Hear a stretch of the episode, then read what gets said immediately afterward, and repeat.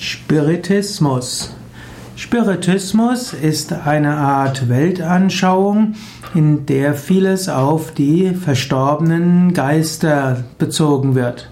Spiritismus ist auch eine Form von okkulten Praktiken, mit denen man Kontakt aufnimmt mit den Geistern Verstorbener, das nennt sich dann Totenbeschwörung, oder auch andere Geister oder spukende Gespenster anruft.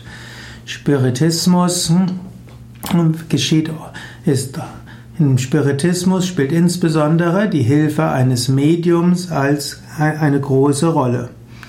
Spiritismus hm, wird manchmal bezeichnet als hm, eine Form der Weltanschauung, wo vieles durch gedeutet wird als Manifestation von Geistern.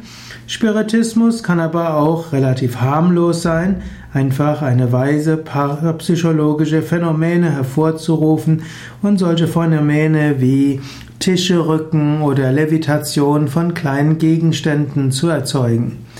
Spiritismus muss nicht immer mit Geistwesen zu tun haben, hat es aber recht häufig.